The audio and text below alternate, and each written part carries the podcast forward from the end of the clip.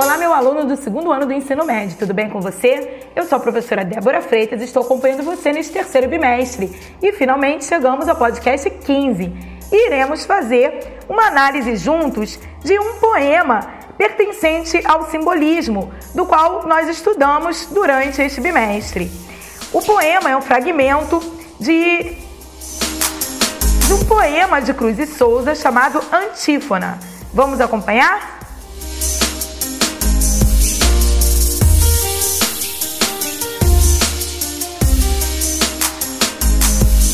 Ó formas alvas, brancas, formas claras, de luares, de neves, de neblinas, ó formas vagas, fluidas, cristalinas, incensos dos turíbulos das aras, formas do amor, constelarmente puras, de virgens e de santas vaporosas, brilhos errantes, mágidas frescuras, indolências de lírios e de rosas, indefiníveis músicas supremas, harmonias da cor e do perfume.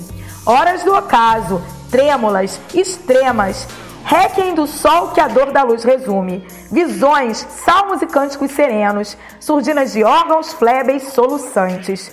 Dormências de volúpicos venenos, sutis e suaves, mórbidos, radiantes. Infinitos espíritos dispersos, inefáveis edênicos aéreos, fecundai o mistério destes versos com a chama ideal de todos os mistérios. Então, perceba que neste texto, Cruz e Souza, ele traz toda uma atmosfera bem misteriosa, mística, de religiosidade, com vários termos, vocábulos típicos da religiosidade mesmo. Observe o significado de algumas palavras. Antífona, versículo cantado ou recitado antes e depois de um salmo.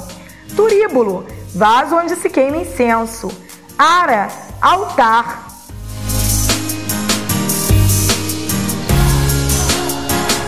Então perceba que neste período nós precisamos sempre é, associar o momento histórico do qual nós estamos é, refletindo e analisando. Já que Cruz e Souza pertenceu ao final do século XIX com toda a sua literatura e era um momento de, de queda, de decadência da Revolução Industrial, nós temos um homem satisfeito com o mundo real, um momento duro, um momento difícil para a humanidade. Então ele acaba propondo na sua poesia uma fuga, uma evasão da realidade em busca de uma purificação e de um mundo perfeito e mágico. E tudo isso a partir desta busca pela espiritualidade. Então já dizia o poeta simbolista Paul Verlaine que a música deve ser antes de tudo. Então, a música antes de qualquer coisa. E assim não é diferente no poema de Cruz e Souza, que ele diz que a, a música deve ser suprema, deve ser indefinível. Ele atrai é, para determinar a palavra músicas estes, essas duas qualidades, indefiníveis e supremas. E nesta mesma estrofe, ele utiliza figuras de linguagem. É muito recorrente o uso de figuras de linguagem, tais como a metáfora, a sinestesia.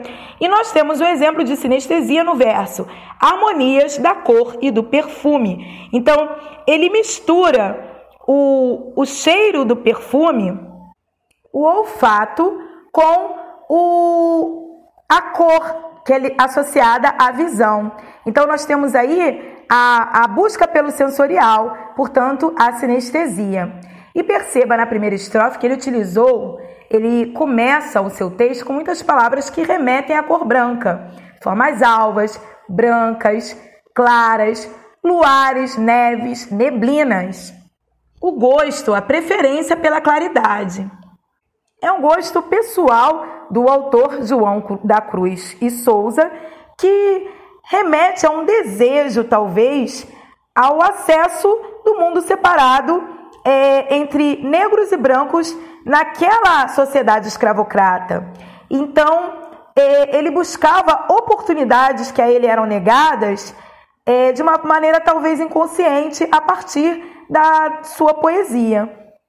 Outra questão também interessante de se analisar é que os poemas simbolistas eles têm algo em comum com os poemas parnasianos. Ambos dão a impressão que o poeta recorre a dicionários para, enfim, em busca de palavras bem difíceis, de palavras às vezes em desuso ou é, quase não utilizadas, bem incomuns para agregar em seus textos. E isso torna muitas vezes a leitura um tanto difícil, até porque o poeta é, simbolista já utiliza a linguagem de forma ilógica, de forma vaga. Então, eu espero que você tenha apreciado essas dicas sobre o simbolismo. Até a próxima. Tchau, tchau.